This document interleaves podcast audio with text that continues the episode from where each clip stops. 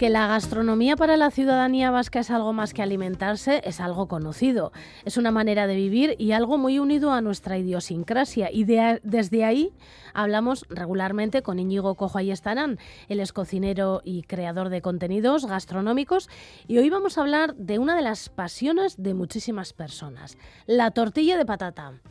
Íñigo Cojo Ayestarán, Caixo Gunón. Bueno, la primera pregunta importantísima. ¿Es de origen vasco o no la tortilla de patata? ¿Esta historia de Zumalacárregui es verdad o no es verdad? A ver, yo creo que es imposible de atribuir la creación de la tortilla a ninguna persona.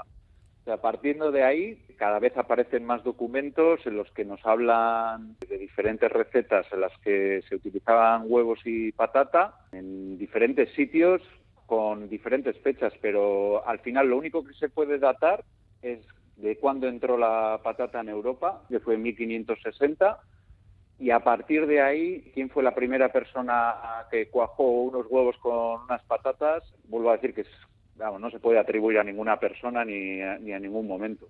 La cebolla viene después. Lo de la cebolla viene después, eso está claro. Que seguramente eh, al final no deja de ser un alimento que al principio estaba denostado porque no se sabía utilizar en Europa y que mediante, bueno, la opción de poder comer algo, se empezó a consumir patata tal y como la conocemos ahora, porque al final también entraremos en cómo hay que cocinarla, porque seguramente primero hervirían las patatas, las mezclarían con huevo, eh, seguramente sustraído de algún nido, y de ahí surgiría la primera, la primera mezcla de, conocida. Hay que tener en cuenta que la patata, al venir de América, ahí también hay documentos en los cuales se sabe que en América se domesticaban las aves y se consumían huevos. Así que poner un nombre a quién hizo esa primera mezcla, vuelvo a decir que, que es imposible. ¿Cómo ha evolucionado la tortilla? Porque claro, la que comemos hoy en día y la que se comía, por ejemplo, hace 300 años, ¿es la misma? Seguramente no yo creo que es algo que se ha ido gestando paralelamente en diferentes sitios. Ahora sí que es verdad que vivimos ultra informados de todo lo que se hace en todos lados, pero imaginarnos hace 300 años nadie tenía información de lo que se podía hacer en una punta del mundo y en otra. Y paralelamente sí que se han utilizado esos dos ingredientes. Sí que se conocen diferentes formas de elaborarlo y cómo se data, cómo se pone la tortilla tal y como la conocemos a día de hoy, es muy complicado. Sí que se sabe que en Francia se utiliza la omelette, en Italia la utiliza el nombre de fritata, en Marruecos incluso hay una receta que se llama mancoud. Eh, hay, un montón de sitios y un montón de zonas en las que, bueno, al final no deja de ser la misma elaboración que a día de hoy conocemos. Dices que antes eh, seguramente se cocía la patata en lugar de freír. Pues seguramente sí, seguramente la primera forma de comer la patata sería una patata hervida y a partir de ahí seguramente la comerían con algún tipo de cereal, como con unas migas con patata, una cosa así, y poco a poco, pues bueno, se ha ido sofisticando mediante técnicas de cocina. Iñigo, ¿y estos últimos experimentos de estos últimos años eh, de la tortilla con morcilla, con jamón y queso, con chaca, no sé, con chorizo. ¿Esto se puede considerar tortilla? A ver, tortilla de patata como tal yo no lo consideraría. Sería una tortilla con, como has dicho, pues con morcilla, con chaca o con lo que fuera. Pero como tal, a ver, la tortilla de patata, ahí entraremos luego en el debate de con o sin cebolla, pero básicamente es tortilla con patata, o sea, es huevo con patata en este caso. ¿Con o sin cebolla? A mí personalmente me gusta con cebolla, pero, pero seguramente originalmente está claro que es la patata con, con el huevo. Pero al final, siempre que pensamos en cocinar, lo que se busca es que algo esté bueno o que esté rico y que el que se lo vaya a comer pues le guste lo más posible. A mí personalmente me parece que está más rica con cebolla, pero el debate eterno de si es o no tortilla de patata pues ya es muy complicado. Para mí la tortilla de patata yo la hago con cebolla. Hay quien le mete pimiento, hay quien la cuaja de una manera y quien la cuaja de otra, pero pero al fin y al cabo la tortilla de patata, huevo y patata. Yo también le meto pimiento verde, ¿eh? Sí, claro, pero al final yo creo que lo que vuelvo a decir, lo importante es que, que, la consuma le guste le guste de esa manera, que tengamos la opción de diferentes formas de comerla, eh, pues es una maravilla Si a alguien le gusta comer una tortilla con morcilla, pues adelante, no hay ningún problema por eso. ¿No te parece que ha desaparecido de las barras de pinchos? A ver, ha habido un auge en los últimos 15, 20 años de lo que de la llamada cocina molecular o cocina moderna, que sí que ha desplazado un poco las elaboraciones más tradicionales eh, a favor de otras, pero creo que en este momento estamos en una vuelta, ¿no? creo que tenemos el resurgir de la tortilla otra vez en, las barras. Yo creo que nos vienen ahora una época en la que va a coger cada vez más fuerza el que los bares otra vez vuelvan a hacer cocina más tradicional y una buena barra siempre tiene que tener una buena tortilla de patata, una buena ensaladilla y unas croquetas. Es muy conocido también, a ver, eh, Serranadería en su momento hizo unas elaboraciones de, construcción de tortilla que al final no dejaba de ser eh, utilizar los sabores de la tortilla de patata con otras texturas. Al final, a ver, yo creo que es una receta del pueblo, ¿no? Es una receta de todo el mundo, una receta que está accesible a todas las personas. A mí siempre me llama la atención que vas a un montón de, bueno, de bares sobre todo y en muchos te encuentras el cartel campeón de tortillas de Euskadi, de, bueno, es una pasada. No sé si se hacen tantos concursos o es que se van poniendo las etiquetas estas para que la gente se acerque a, comer tortillas de patata. Al final es una etiqueta, es un reclamo, es una forma de hacer marketing. Piensa que tampoco todo el mundo se presenta a los concursos. Existen concursos, todo tipo, desde populares hasta profesionales, y que un establecimiento gane ese concurso y utilice esa herramienta para dar a conocer su producto, a mí me parece bien. Lo que está claro es que no creo que a día de hoy haya un concurso que aúne todos los concursos. ¿Tú has estado en algún, has participado alguna vez como jurado en algún concurso de tortilla de patata? Sí, sí he tenido la suerte de participar un par de veces aquí en Semana Grande de Donosti en, en el concurso popular de tortilla de patata y la verdad es que es toda una experiencia. Es algo muy divertido. Bueno, una suerte, desde luego, ¿eh?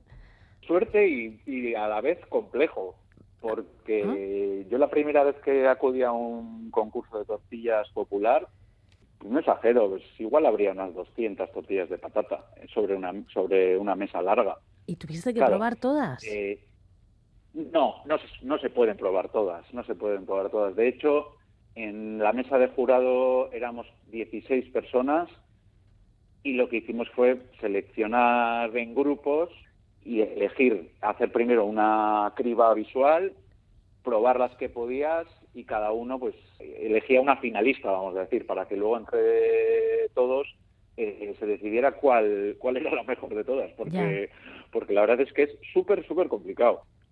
¿Nos puedes decir cuál es el secreto de una buena tortilla de patata? Bueno, vamos a partir de, la materia prima.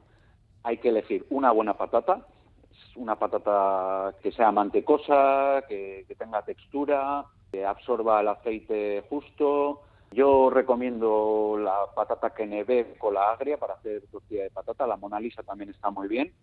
Unos buenos huevos, pero luego hay mil variantes. Hay mil variantes porque eh, hay a gente que le gusta más jugosa, a gente que le gusta menos jugosa, a gente que le gusta más hecha. El corte de la patata creo que también es muy importante.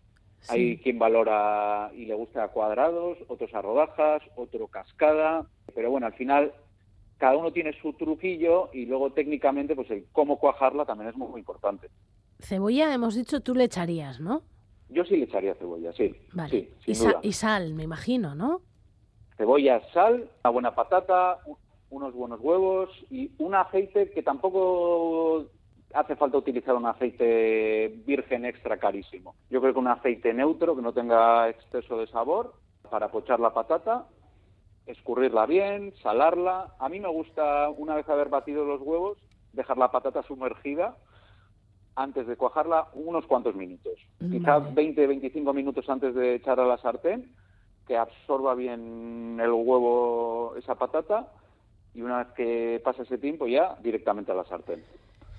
Y, yo concretamente yo la, la dejo poquito hecha, pero bueno, ya vuelvo a decir que eso es ya para gustos colores. ¿Y no eres partidario de otros animales de compañía en la tortilla? Depende del momento, pero, pero yo, a ver, si voy a comer tortilla de patata, yo sí que es verdad que tiene que ser tortilla de patata con cebolla, la que yo hago en mi casa, por ejemplo, y cuando salgo, ah, bueno, pues a veces, pues igual si ves algo que tiene buena pinta, lo pruebas. Mm, ya digo que si, si está rico y te sabe bien, eh, adelante.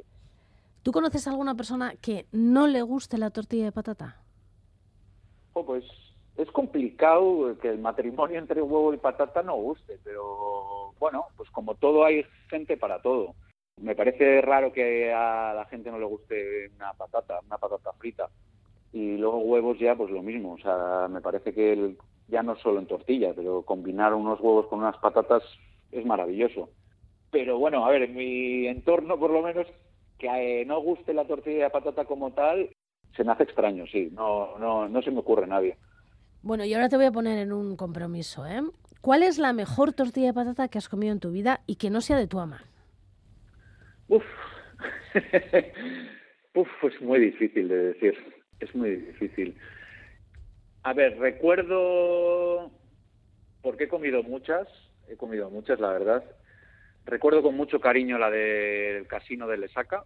Vale, lo apuntamos, ¿eh? ¿eh? Sí, la famosa tortilla casino de Lesaca. Y luego me acuerdo también eh, que me llamó mucho la atención en, en el Valle de Arán, en un pueblo que se llama Vallergue, que tiene un restaurante que es Casa Perú, que hacían la tortilla en la parrilla. Ahí va y me llamó la atención por algo sorprendente, ¿no? Porque, porque al final todo el mundo lo hace en el fuego, ¿no? Eh, de gas. Y aquellos utilizaban la sartén encima de la parrilla y, no, no era de carbón, era de leña, por lo que además aportaba aroma a la elaboración. Y bueno, sobre todo por curioso. No diría que era la mejor del mundo, pero bueno, al final, o sea, para que algo te parezca lo mejor hay más factores que influyen. Un buen pan también viene bien, ¿no? Un buen pan, una buena compañía, eh, un local en el que te sientas a gusto. No sé, después de una caminata por el monte, seguramente cuando te sientas en un sitio con calor, con una chimenea, te ponen la tortilla y seguramente te parezca la más maravillosa del mundo. Claro, claro. a ver, influyen muchas cosas. Bueno, yo voy a apuntar lo del casino de Lesaca, ¿eh? porque un día de estos me escapo a Lesaca y me voy a probar esa tortilla. Y la del Valle de Arán mm, está un poco más lejos, pero bueno, que también, ¿eh? Otra escapadita y vamos a Casa Perú a probar, a probar esa tortilla de patata que la hacen en la brasa. Impresionante. Impresionante, sí. Íñigo, cojo, ahí estarán. Eh, es que ricasco, Benetán, nos has dejado... Siempre nos entra hambre después de hablar contigo. Es increíble. Bueno, ahora son buenas horas para, para empezar el día con un buen café y un buen pincho de tortilla. Y un buen pincho de tortilla, que, exactamente. a todos. Es que ricasco, Iñigo, arte. Bai, zuei, zuei.